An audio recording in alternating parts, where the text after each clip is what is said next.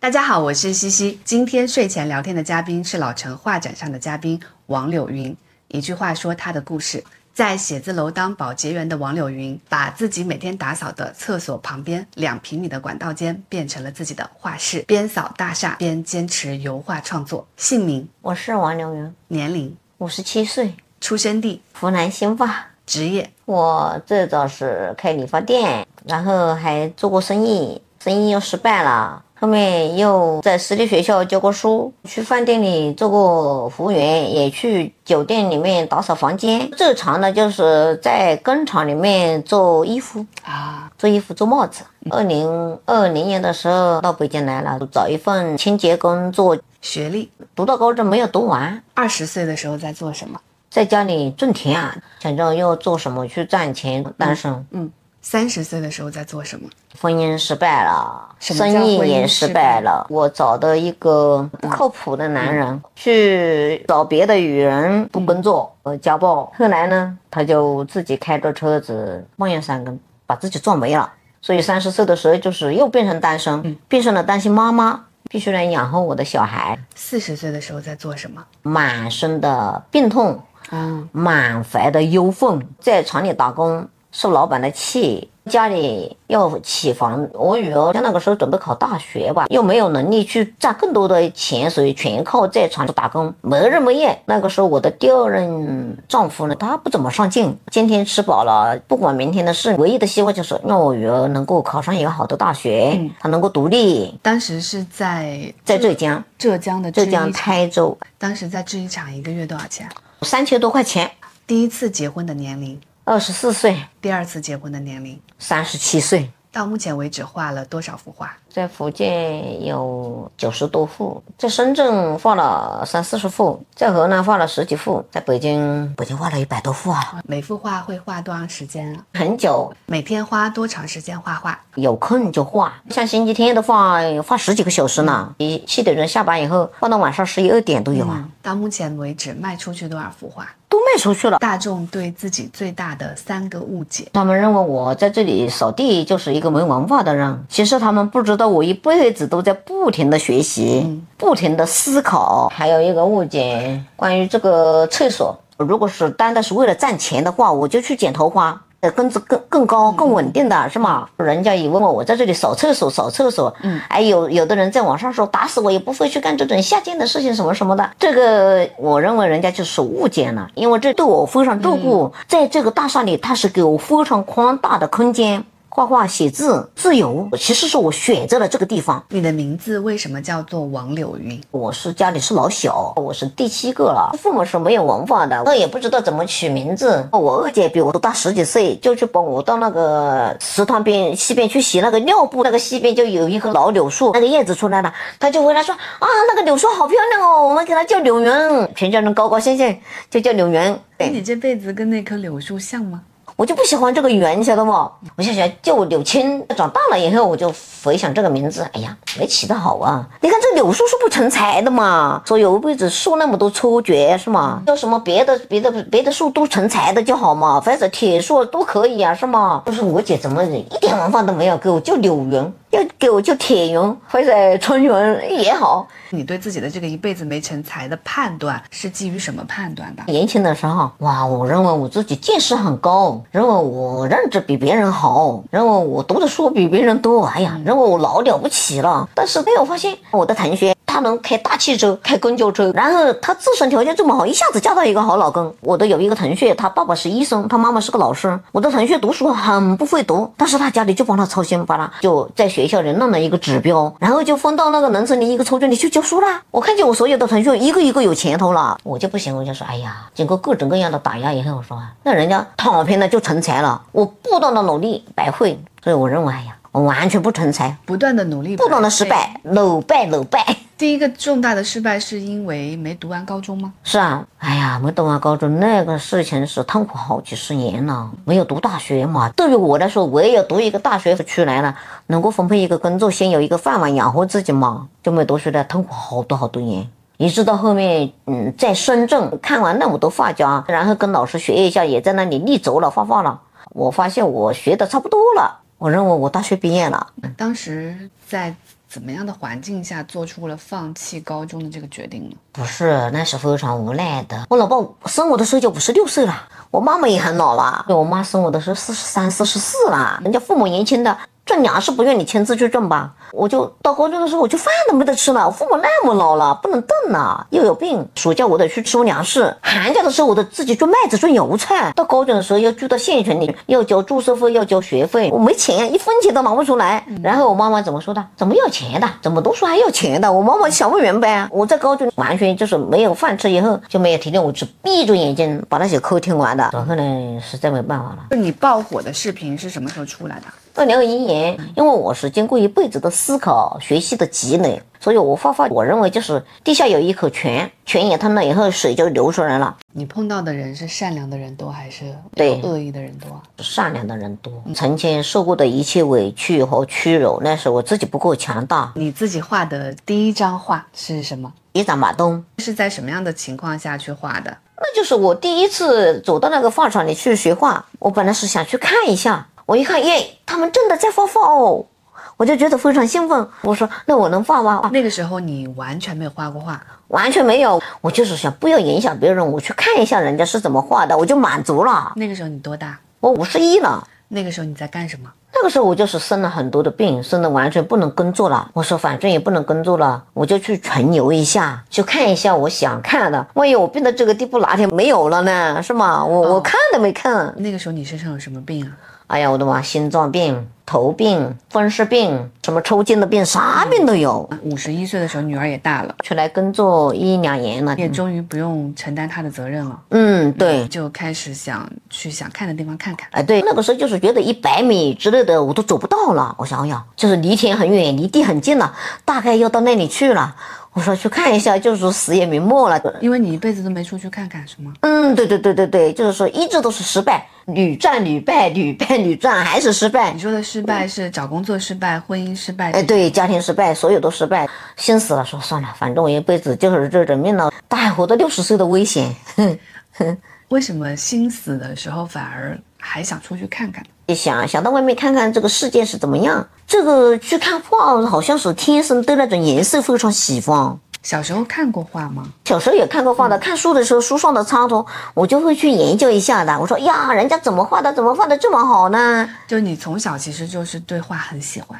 对，其实潜意识里是非常喜欢的。我跟你讲个故事啊，三十岁左右的时候，我那个时候什么都失败了哈。我看见我们湖南就是有一个哥哥读书很好，他的妹妹看见他哥哥读书很好，但是他的哥哥还是就是说家里太穷了。他妹妹就说：“哥哥，我去打工。”他妹妹就到长沙去打工，在农村，你知道吗？让他哥哥去读大学。他哥哥就非常喜欢画画，就碰到一个湖南美术大学的一个老师，结果他哥哥就也半打工，半在那里读书，没钱去读高中了，就就去直接学那个美术专业。结果他他就赚到钱了，他有天赋，然后他就马上想起他的妹妹还在打工呢，他就让他的妹妹到这个美术学校里做模特。他妹妹来做模特的时候呢，他说：“哥哥，我也能画。”结果他们两个互相为师，他妹妹就是偷学。结果到最后，他妹妹就考上了这个美术学校，他哥哥也考上了这个美术学校。哎呀，那个时候我痛哭流涕啊！我说我怎么没有这么好的兄弟姐妹啊？我不需要什么谁来给给我钱，或者谁来给我一条门路。哪怕是我的兄弟姐妹能给我一句话，我之前做生意的时候，我也是想我能够去自费读一个大学。嗯，所以其实，在潜意识中就我是喜欢这些的。你三十岁的时候是因为这个故事痛哭，不是因为他们找到了门路啊，是因为他们找的门路是画画吧？对，我在小学的时候，我画画也是画的很好的，我对着那个书上的人啊什么都能画出来。乡里的一个。教历史的老师，他教他的女儿，就画了一幅画，发表在我们湖南的《少年文艺报》上面。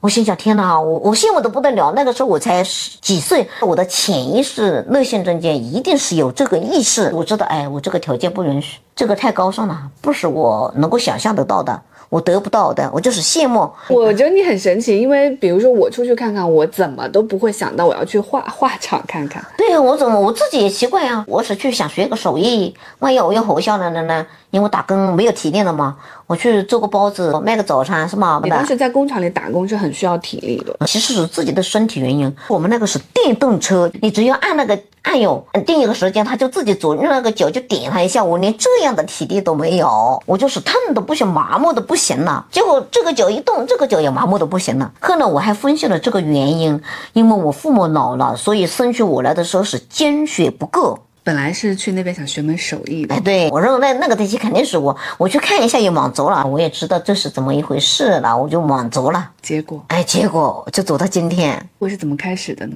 那里一个很大的饭场，那个两三千平米，里面有大大小小的各种房间，你愿意在哪里哪个房间放画都可以。放床你给你一个画架，给你每天放一块画板，给你三支颜料，给你画笔，都是免费的。啊，因为那是个旅游景点，哎，旅游景点，你去画画玩一下，体验一下，在那里吃啊玩住啊，就是给当地带带来消费。很多人就是玩一下，新鲜一下，他就不画。结果我就不一样，我我说我我非常奇怪，哇，是能让我自己画的，不是他们在画，让我看一眼都感到荣幸哦。我我就我就不做声了，知道吧？我就连着放，马上就放。他说根本就不能不会动手啊，怎么画呢过？对对对，我就马上要去找助理的老师。他说你想怎么画就怎么画呀，你就乱画。我说你稍微提醒我一下，到底怎么动手啊？因为我当时拿到一个破马灯的时候，都是人生你扔出来不要的东西吧，那玩意。破被子、破布、破瓶子、破马桶，呃，破板凳，呃让你们写生是吗？哎，对对对，让我们对着那些东西画。我我就想画那种嘛。我们小时候穷的时候，煤油灯都是省着点的，马灯就是人生的一个生产队，还要开个会。刮大风的时候，下大雨的时候，需要大家集体去修床吧什么，就点着一盏马灯亮一下的。所以，一个马灯在我们农村里的记忆就是说，是印象非常深刻的一笔财富的东西。谁家里半夜里生了一个孩子，好，必须赶快去借这盏马灯来照一下，哎，家里是用不起的。那都只有一个底座，上面只有一个灯舌，但是没关系，我也要画它，就这么简单的东西，我不知道怎么画呀、他说你画嘛，画大胆的画，知道不？然后他就走了，我当时不懂，他就硬着头皮画呀，就这样先画一个灯蛇。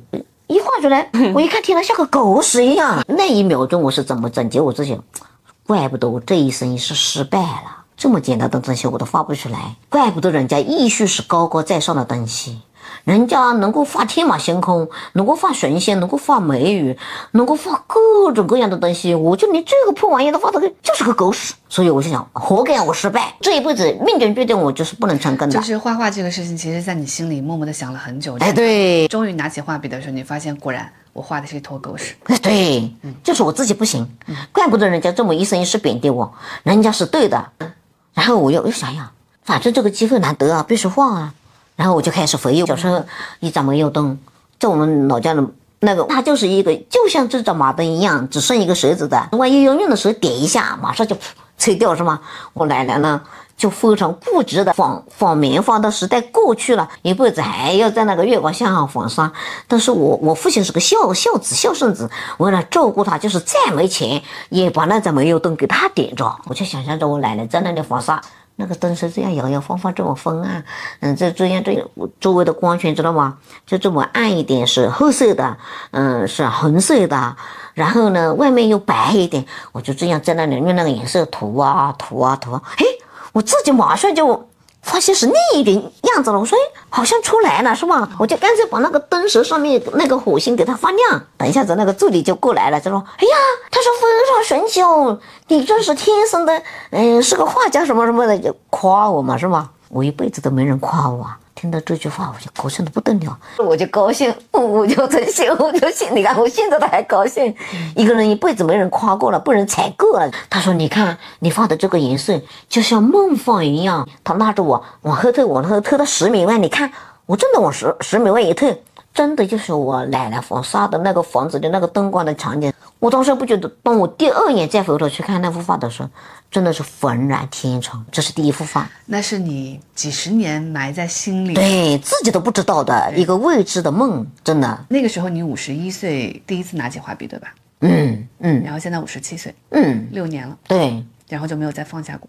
放，没钱用就去打工啊，不打工就没钱用啊。我先生是那种，嗯，人家说还要自己吃饱了没事，他自己不吃饱都没事的一个人，太没责任了。我跟你说，本真的，我我之前生病很多事情其实就是伤心。是抑郁过来的，所以后来我非常感谢画画。我画画的时候，嗯，不是为了卖画，我就是我画画的时候把痛苦忘记了，把我老公，把我自己这个婚姻的不幸和痛苦也忘记了。你一直在用不幸来形容自己的婚姻，是就是你在第二段婚姻里面也感到很不幸吗？因为第一段婚姻的不幸，我好像很能理解，就是很好理解，因为嗯你刚才说对方家暴，对，那为什么呃他会跟你走入婚姻呢？我没有父母了，我一个女孩子在农村里。不容易啊！一个女孩子在农村里，人家会来侵略你、眷有你的，你没有一个家呀。如果是一个男的，你随便睡桥墩、睡马路都没关系的。你一个女孩子你就不行啊！是那那些男人就像狗一样，都不如的，就是那侮辱你的，晓得不？所以在农村，女人必须有个家。嗯，对，也本来那个之前我是没有想要那么结婚，所以你看我到二十五岁，在那个时候是年龄很大了，跟我同龄的人家小孩都好多大了。一直不结婚是觉呃，得，这小孩子要去读大学了，就是这么想嘛。就是你当时不能承担自己在农村一个女孩子，嗯嗯，所以你这个时候必须要进入婚姻。嗯，对对对所以对对，你这个人，你觉得他可能不太是个好人，但是你还是跟他进入婚姻了，那对进入婚姻就因是为总比自己一个人嗯被别人就是无对对缘无故占便宜好。嗯嗯，对对对对对对，就不能让别人占便宜。我也没有想到他会飞到那个地步。当时在第一段婚姻里面，家里主要赚钱的人也是你吗？嗯，是啊，当时是通过做生意是吧？对对，当时做什么生意啊？我是学了一个农业新技术，那个时候很赚钱。嗯结果这个男人就是不择手段，他不把我当一个人看，反正我没有父母了，他还生怕我把一点钱拿去给我姐姐什么兄弟的，他就是无所不用其极的那种。我赚的钱本来是我自己放在农业银行里存起来的，晓得不？到时候要离婚，我自己养我的孩子，你走就行了，是吧？反正当时已经有那种离婚的觉悟了。我我我当时就这么想，必须进入婚姻。我我没有找大师之前，我就做生意了。来找我的人都是要钱的。哎，你嗯，你跟我结婚吧，反正你现在也没有父母了，你现在拿钱来，我买个拖拉机；你现在拿钱来，我把房子骑一下子。还有的人来跟我也提这个结婚的人就说：“我跟你说啊，以后就是说你赚多少钱，你交给我妈妈管着啊，你要听我的话，你不听话我打死你。”都是这样的一些人，命运就是一条线，你拴拴在哪一条线上，你就是哪只蚂蚱。其实是命运选择了我。农村的男人都这么坏吗？嗯，所以你现在看到新闻上的一些什么家暴或者农村什么杀妻，你不会感到惊讶？嗯，不不惊讶。我当时是想把那个男的杀了，但是我就是考虑杀了以后，我我小孩子就惨了，因为我要去坐牢或者被枪毙的话，你最想杀他那个瞬间是什么瞬间？就是他去外面嫖妓回来了，他把我的钱拿去给他的妹妹，嗯、买房子，我不在家拿我的银行卡到银行里去，那个时候还没有身份证呢，嗯嗯，拿他的嗯证明，直接把我的钱存到他名字里去了。他那天回来就非常高兴，我告诉你一件天大的喜事，他就自己在那里哈哈哈的笑笑的趴到地上去，我我就大不了认为他做成了一笔什么生意了，我就说。我我实在猜不出来，你就说嘛。我那个时候手下三四十个工人租的田地做了，我我就自己去忙，他就去去去玩他的。他说，然后举着他的银行，这个这个，我这是我的，有什么呢？你仔细看，那个银行卡剪掉一个角落。我说你把我的银行卡剪掉干嘛？你看看清楚了没有？再拿出他新的存折来给我看，你看知道吗？他说：“从此以后，我想要你怎么样就怎么样，我要你什么时候死就什么时候死，要你怎么听我的话就怎么听我的话。”他就高兴的在那疯狂，知道吗？那个时候我哇，我真是杀了他的心都有了，知道吗？亲生的女儿吧，他认为这个女女儿儿子没关系，他随便找一个女儿回生意生意窝去了，晓得不？我说马上就说离婚，你你钱也给你了是吧？我我就走人。哇，不干，知道吧？他就不跟我离婚，他又不放过你，为什么不跟你离婚？他没有能力，一两万块钱就给他拿走了。在那个时候是八几年，两万块钱是个什么概念？直接在我们县城里买个地皮，三层楼盖上去，不欠一分钱。那这个时候可能很多人问：那你主动跟他离婚，你跑啊？那个小孩还那么小呢，你跑不掉。在农村，就是小孩就是女人的人质啊。不是。不是，有的人就是小孩一扔就跑了，很多鱼的就是生几个的，一扔就跑了。能带着孩子跑吗？不能。我想了，为什么？因为钱到他手里去了。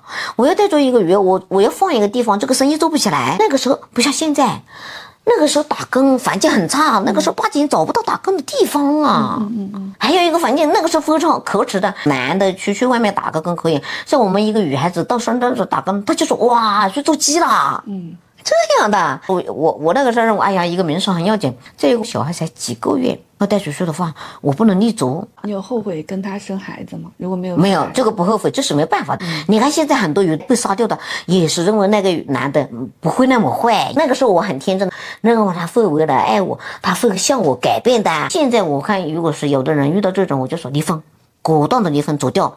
你。你看，现在有的女的，或者带着小孩走掉，那些男的干到天南地北都把那女的杀了。我们老家就有，我们十七八岁的时候就说开个玩笑说，哎呀，这个姑娘应该嫁给这个男女的，人家就开一个玩笑啊。结果这个男的就跑去见了面呀，这个女的家里就发现这个男的原来就根本不是个人啊，你就去偷啊、抢啊、打人啊，这个女的就跑了，就从我们那里跑到武汉，嗯，躲起来打工，几年都不敢回来。过了四年，这个男的找到了，这个男的说。他妈的婊子！如果我找到了老婆，我还好一点。他毁了我一生，害得老子没找到老婆，你知道吗？其实是他自己人格不行，谁也不会不敢嫁的他。找到了，把人家杀了，切成好几片，放到那个家里。那个时候就是不像现在有天眼啊，人家明明知道是他杀掉的，他就杀完以后就跑到深圳去了。他回到他老家怎么说的？谁要敢闹造谣污蔑我杀人，老子杀他全家。结果那个村里的人他不敢作证。结果后来是这个男的又在深圳又杀了人。结果就是拿到证据了，有天眼了。那个时候已经二十年过去了，那个女的你看，所以在农村就是女人不幸是一个大概率的事情。嗯，好多人自杀，放了我不坚强的话，我也是自杀的。我们周围好几个女孩子，就是还没有我这么严重呢，就是受了一点污言碎语就自杀了。我第一想的就是一定要保全我的女儿，第二就是这个人我是跑也是跑不掉的，跑到哪里他都会找过来。我知道他能够什么都干得出来，我就想必须磨死他。到第七年的时候他就死了。嗯，现在我想想他，天有天眼，晓得不？他是怎么死的？他开车子，呃，其实车子也是我买的，是小皮卡，后面可以拉货，前面可以坐四个人。那个时候能买那个车子是很厉害。对对对，哇，对，他就显摆的不得了。那看见人家旁边开摩托车的时候，他就去，还真要向人家吐口水。我说你想想，这个车子是你买的吗？是我买的。他啪啪就打我的耳光子。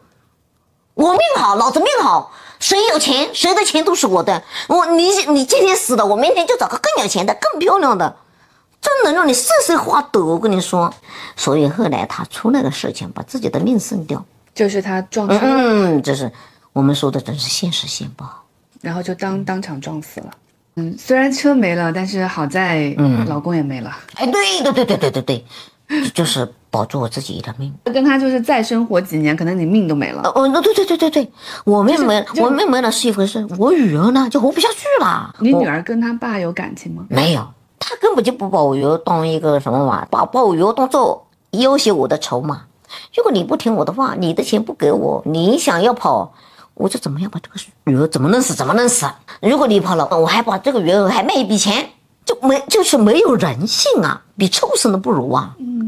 以前我是不敢谈这个婚姻的，晓得吗？就是到这个几年，我发现哇，现代的人很多高知、很多条件非常好的女性，很多非常善良的女性还在受这种罪，还在丢掉性命。我以为那个时代是因为我不信，现在还有这么多人不信，所以我才能够比较坦然放下，能够把这个事情讲出来。因为那个时候你会觉得是羞耻，嗯，羞耻，人家人家一。人家一说就说你就是命不好呗，你就是命里注定，你就是前世前世造业造恶太多了，你命里活该，你没修。是为什么你觉得羞耻呢？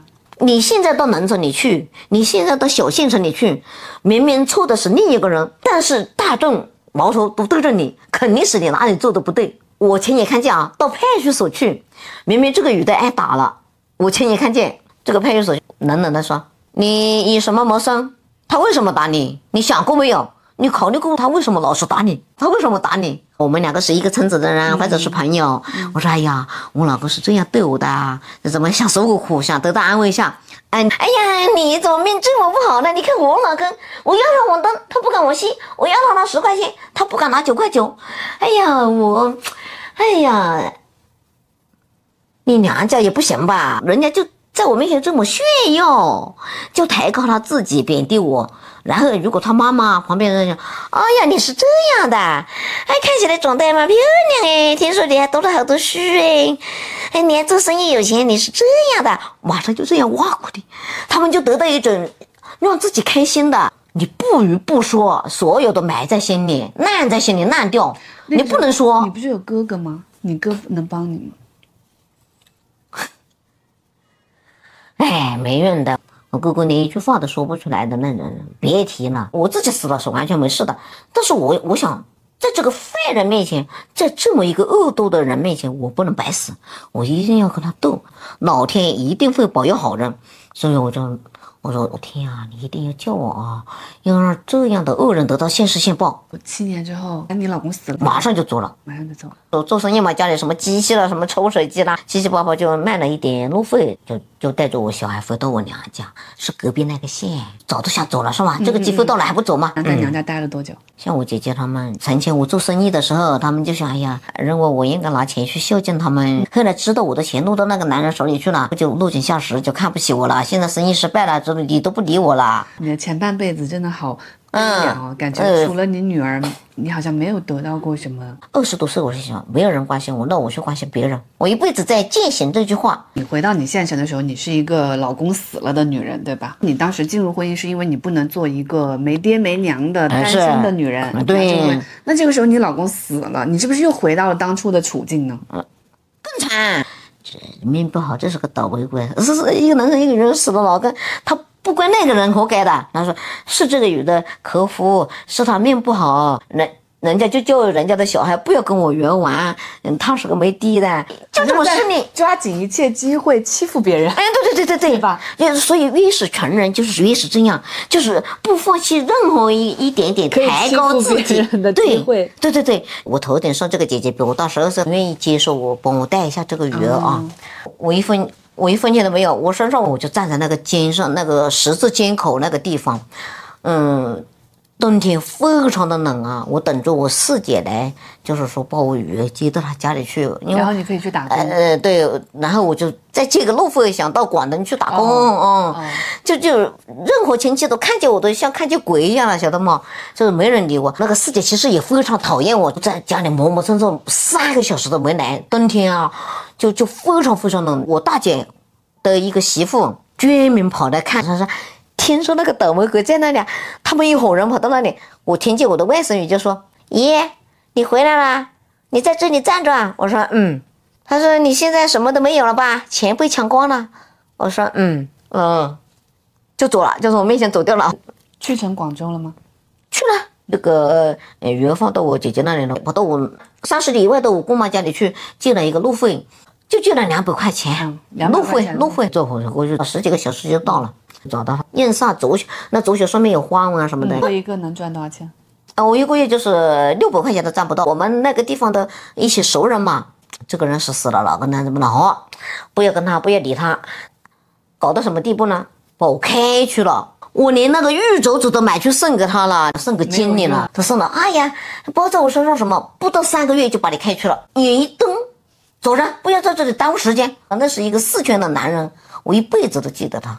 他就是升了那个职位以后，他老婆都放掉一个。被开除了一个人在广州，怎么办呢？只好又回来。我四姐她自己帮我带着这个小孩，她的老公就不准我家小孩在她家里。我女儿在那里非常生气，动不动就是拿我女儿去气，把我女儿牙齿都打掉了，一次打掉两个。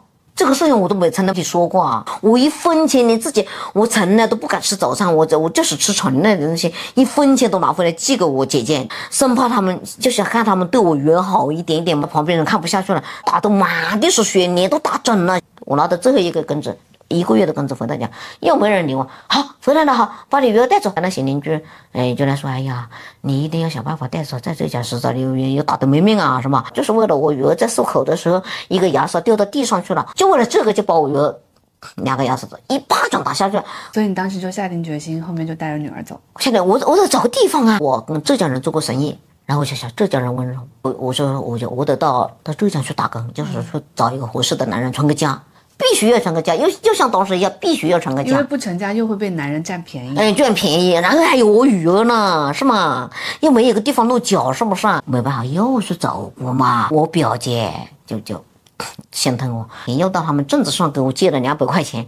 到浙江去，在那个地方打工，找了一一份工作，做做机床什么，我就在那个里面做检验啊啊。他们本来开始要我到饭店里去，我发现饭店里太辛苦了，十五六个小时。后来就把我女儿就带过去，人家就说：“哎呀，你你老公怎么没来啊？有介绍了好多个，都看不上。为什么？有的人那种年龄大了没结婚的都是不靠谱的，是吧？经过上一次，这次可得长个心眼了。经过上一次那么惨痛的婚姻，你有没有想过，那我就不要进入婚姻了，我就带着女儿自己过？过不下去了。你一个女人啊，你没有房子，小孩没有户口，那你没有户口就不能读书。”你考考高中没地方考了吧？考大学更加没没门了吧？你必须要结婚，女儿就有户口，这是最关键的。我就说，只要找一个男的善良，只有就是就是借借他的基地。善良翻译一下就是不会害你。嗯，后面这一段所谓的婚姻不是奔着婚姻去的。嗯，嗯是就是给自己找个落脚地。那会在里面觉得寂寞。那中间有一阵子也很痛苦。我这个所谓的婚姻就是呃治的不如。我白天在这个厂打工，晚上到那个厂打工，累的骨头都酸掉了。为了个家要在家里修房子。对对对对对。因为成家了就得有个房子。哎，对对对对对，那那个房子是个脸面呀。修什么样的房子呢？这房子四层楼，哇，里外装修起上去就是只花了八九万。八九万都是你挣出来的。对，就花了十几年，就慢慢几步几步装。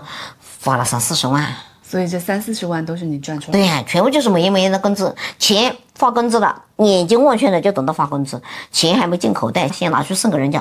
最后就是完全装修完，付完最后那笔是什么时候了？二零一四年的时候，房子全部装修好了，到二零一六年的时候，钱全部玩完了。那个时候你已经快五十岁了。啊，对，整整五十岁，三十七岁结婚，然后开始修那个房子。哎，对对对对对，十三年过去了啊，就为了那个房子。哎，对对对对对，房子那么重要吗？当然重要啊，在浙江，他们即使里面不怎么装修，外面也搞的富丽堂皇。嗯，我女儿从来不敢跟她同学说我家住在这里。他要在马路上跟人家同学再见，等人家走完以后，他从从后门绕进去。人家在县城里面做服务员，就是八百块、一千一百块左右的时候，我在去厂里面就是每个月四千多、四千多，辛苦的不得了，做牛做马呢。当时你下班回来是开着那个进来，直接就就倒掉了，就叫我老公的名字都叫不出来了，送到医院里去挂一个眼神。到第二天能够动了，又继续到厂里去做，就后来把那个房子装好了。我女儿第一件事情就是请她的高中的同学到家里来吃饭，感觉到了面子对人的伤害，是吧？没办法，你不在乎人家在乎啊。那感觉第二段婚姻至少比第一段婚姻好。哎，好好了，嗯，对。他从来不会乱动我的东西。那要是要是有陌生人到我家来，嗯，你不要动，这个是我老婆的，这个放在这个位置，不要动他的位置。你老公很可爱啊，你五十多岁的时候还能跑出来游历。嗯，你老公就是哎，对，这个他是放心支持的。他说去吧，他相信我，他他如果有一点钱，他会给我的。他就是做一天玩五天，如果那点钱拿到了呢，他还远远的还没进房子呢。王燎原。啊！我钱拿来了，快点，我给钱你，让全世界的人都知道他是他老婆的，他赚钱给老婆了。那他跟你女儿关系怎么样？很好的，好像我女儿是他的亲生的一样。那到后面你老公病了？对，我老公还在在北京做了一年保安呢，脑血栓，脑血栓还算是北京的继续好了，抢救过来。但是你老公现在就待在老家那个四层楼的房子里了。就待在那里搞个卫生，种个菜，然后你就继续在北京打工。嗯，就这个样子了。你老公治病需要花钱吗？就借了钱，就是当时做手术的时候。对，借了钱，药发那个药呢，什么什么检查，什么医生，什么一进那里就是钱。在我们信用社也借了钱，在我们亲戚啊兄弟家都借钱，还报销了一部分呢。嗯。要不报销的话，就三十几万了，欠了二十多万。嗯，对，就欠下二十多万。就是去年幸好运气好，去年六七十幅画，一次性卖完了，就还了大概是十万。现在还有十几万没还掉，差不多十六万，十六万。所以我想，如果靠打工呢？就没希望了，四千来块钱，然后我自己吃一点花一点。我老公每个月就是他还买个养老保险，我自己还买个社保。哦，我给他五百块钱吃饭的钱，给他八百块钱养老保险，每个月。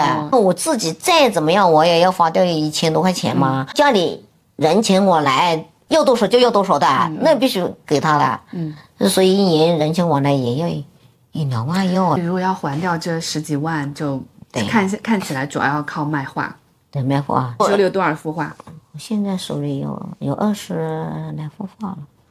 怎么买你的画？加你的微博，哎关注你的微博，然后私信你。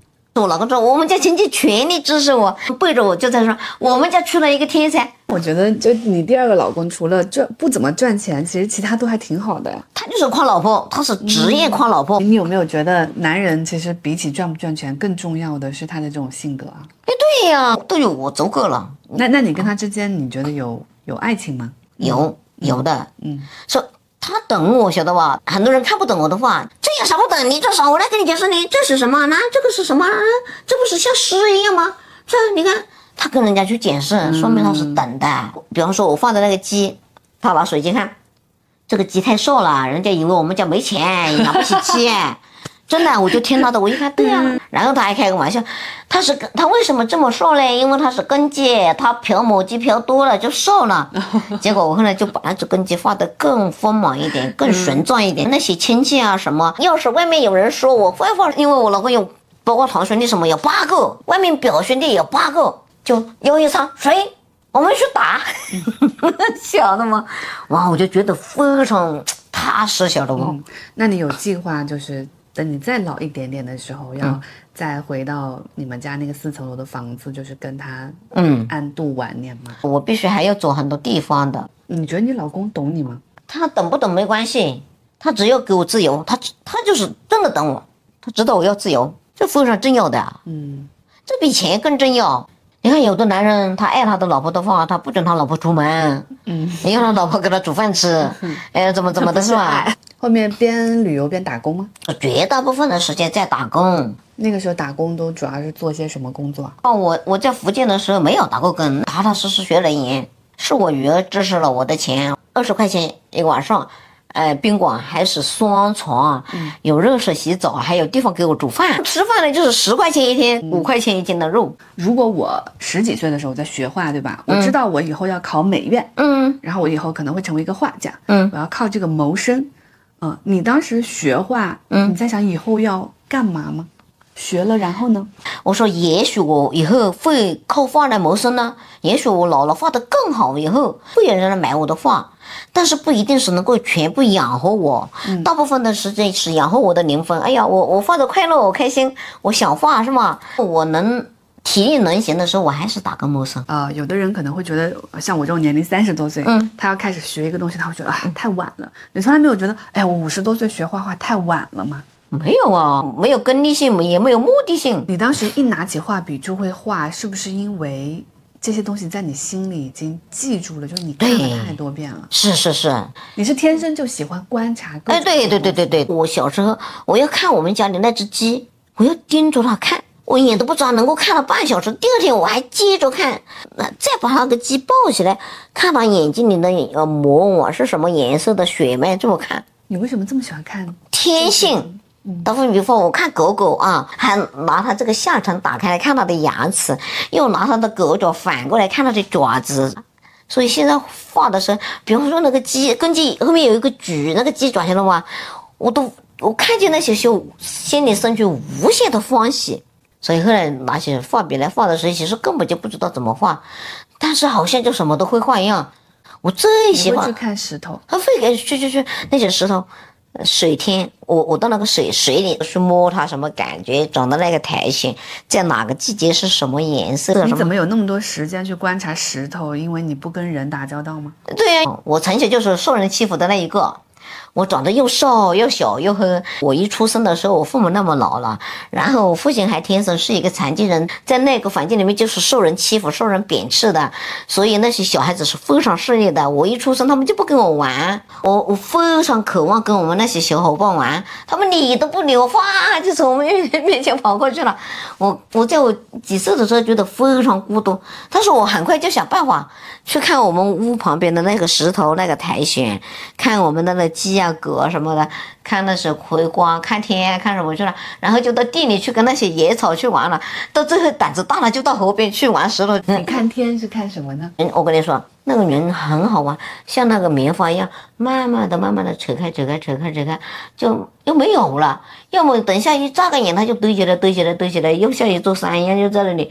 哎，仔细看那个圆又在那里走啊走啊走，它是整团的在那里走，有时候又慢慢的、慢慢的扯开、扯开、扯开，哎，又又变个什么黄的颜色、粉红的颜色、紫的颜色、金的颜色、深蓝的颜色，就在那里变啊变啊。如果要下大雨的时候，它就变得梦黄的那种、那种柠檬黄加火的那个火焰的颜色，哇呀，热的要死，就是这样，那熟于心，晓得不？我父母那么老了，他们又忙碌。我看看看疲倦了，就睡在那个田里。你当时最喜欢看什么？什么都喜欢，我身边的每一棵草我都喜欢。哎呀，我都不舍得，嗯，坐在那个草上面，那个草那么好看。你相信啥？它就这样非常柔软的叶子，它最早长出来的时候是酱色。绛红，然后就慢慢变青，变成一种那个那那嫩嫩绿的青，最后又变成一种深绿的青，然后到春天快结束的时候，它就长一根小杆子出来，是一颤。嗯，镶嵌一样的，哦呀，我都不舍得去揍它，一揍它把它揍扁了，我就我又向它忏悔，我说天呐，这么好一一层草被我揍得歪里歪瓜的，就翻白，晓得不？我宁愿坐到田埂上去欣赏它们，我这么爱它们。以后来，我画画了，是因为这些草也爱我。偷偷的拿一点回来煮来吃啊！这个草这么好看，嗯，都给猪吃了，太可惜了。我自己也煮一点吃，太难吃了，苦的要死。很漂亮，很漂亮的草都是苦的，是不是跟命是一样的？哎，对对对对对，漂亮的命都是苦的，是是这样。那在油画村就画下去啊？为什么后面又又跑来北京了呢？我老了，嗯。在那里蹲待下来要本钱的，我在那个酒店里打了几个月，跟酒店里还不要我了。对你三心两意的，嗯，上班的时间，嗯，又不认真，嗯，下班又跑了，怎么怎么又不要我了？嗯嗯，所以在酒店打工一个月能拿多少钱？两千六，你知道不？哎呀。那是有啥打他啊？那那在那里，嗯，开始跟我们说好八个小时，后来十八个小时都不放我走，意思你发个球毛，你还不如在我这里打工。我在呃在福建画的时候，就自己在那里，嗯，对着书看一下，对着山画。嗯，到油画上人家就有有技巧了，是吗？他是分各种名派，或就画的清清楚楚，该怎么画怎么画。所以我在那里看一眼，我都学到很多。我看完了，马上回去到我画到我租的房子里去画画画画画。就不非常快，但是没钱了，又去打工嘛。在学校是油画村之后去的，哎，对，嗯，也是画友接受我去嘛。在什么样的一个学校？县城的一个私立的重点中学，工资太低了，他才给我两千块钱，所以我想，哎呦，我一定要到北京去。北京是个大城市啊。那那个私立学校你待了多久？在在那里待了差不多一大半年嘛，第二年我就到北京来了。哦，大半年还是教了很多学生。呃，有二十三个班，二十三个。嗯，二十三个班全部由我教，一到七年级就是教他们画各种鸟、鸭子、鸡、狗、老虎、狼啊、人物啊、啊跑步啊，就是花呀。基本上我自己都觉得没没有没有多少材料教他们那些将画将军啊，画那个小人说的连环画，他们要画什么就画什么。他们自己感兴趣的，知道吗？进步非常快。我如果在那里踩点两样的话，我保证能够给他们那里教出一批画家来。他们那儿大部分是留守儿童吗？嗯嗯，留留守儿童多。哎呀，学生高兴的要死，搞我的妈妈就就这样的，一大帮学生呀上我们的课了，就跑过来抱住你。嗯，想不到啊，因为我真的是年龄最大的。你来北京主要是为了赚钱的？对，我没有想方法了，我先养活自己再说。我能够打扫个卫生，不操心，嗯，工资差不多，哎，我就满足了呢，就相当于没有再画画了。他们不团不停的劝我，我说好好好，他说你你只要你画愿意，我们给你买什么颜料买什么拿过来。呃，我说我到哪里画？你到你上班的地方画。我心想他没脑子，我到我上班的地方画，人家一下子把你扫进厕所里去是吗？有毛病啊！你是在这里打工的，你还到你是吧？我说好的。哪里上班？在三元桥那个地方也是当保洁员，嗯，怎么就是在这个过程里又捡起画笔了呢？就给他们车，你放了没有？你画给拿给我看一下，啊，生怕我的灵魂死了样。我认为周志毅老师就是唤醒我灵魂的那个人，就是你在油画村认识的一个中国传媒大学的老师。哦，对，我说那是要画，所以所以鼓励和劝是有用的。后来就是租了一个小房子的时候，根本都没地方摆。那东西拿就是摆到床底下，因为画架其实挺大的。呃，对，就是每天晚上下班以后就捡一平方米出来，就坐下去就在那里画。哎呀，他们就高兴的不得了，说哇，我请你吃饭吧，花掉五百多块钱，我都心疼死了。我说天哪，这五百多块钱够我吃一个月的了。他说那你卖了画以后，你请我们吃饭吗？后面做呃放放这份工作就是有意识的了。讲后来就是到我这个大厦里一看，哦，这个里面有这么多小空间，我行了我必须来。然后你当时找工作就是在看有没有地方可以画画。啊，对对对对，到这个地方我就不想走了，这里的人都对我好。再后来，你就因为在厕所旁边的管道间开辟了自己的画开始是在那个顶楼，顶楼，嗯，顶楼有一个很大的空间，但是老是要跑上跑下，跑上跑下，太耽误时间了。旁边这个房间这么小，嗯，就当时干干净净的。以后有央视这个星光大道邀请我去参加了节目，也拿画去展示了。以后大家都知道了，就我们那个领导就说拿这个小房间，那你就专门在这里画画啊。你看我那个厕所打扫的非常干净。再后来，你就因为在厕所旁边画画出名了，大家至少知道我的画，所以去年就卖了那么多画。有想到自己会变得这么火吗？我还是没有火，嗯。我还得养活我自己，因为你的视频应该全网的观看量非常高啊，几千万肯定是有的，嗯，但是它完全没有改变你的生活，嗯，也没有。你的火可能是因为这个故事本身里面的冲突感吧，一边是在扫厕所，对，一边是一个画家，是他们认为是这个反差。其实你怎么看这个反差呢？我没有任何关系，那是他们的看法。七月，我委托策展方 Her Moment 在北京给同样来自农村的。五十五岁开始北漂，又同样五十多岁开始自学画画的婆婆老陈办了画展。王柳云阿姨，王柳云阿姨是 Her Moment 给画展找嘉宾时介绍认识的。可能是因为相似的坎坷经历，王阿姨跟老陈在画展上分享的环节，两个人对着落泪。九月二十二日，下下周五。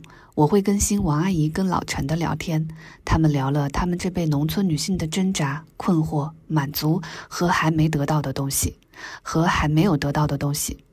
他们聊了他们这辈农村女性的挣扎、困惑、满足和还没得到的东西，也聊了五十多岁开始画画后文艺对人的改变。虽然没能改变人生处境，但却收获了新的生命力和自由。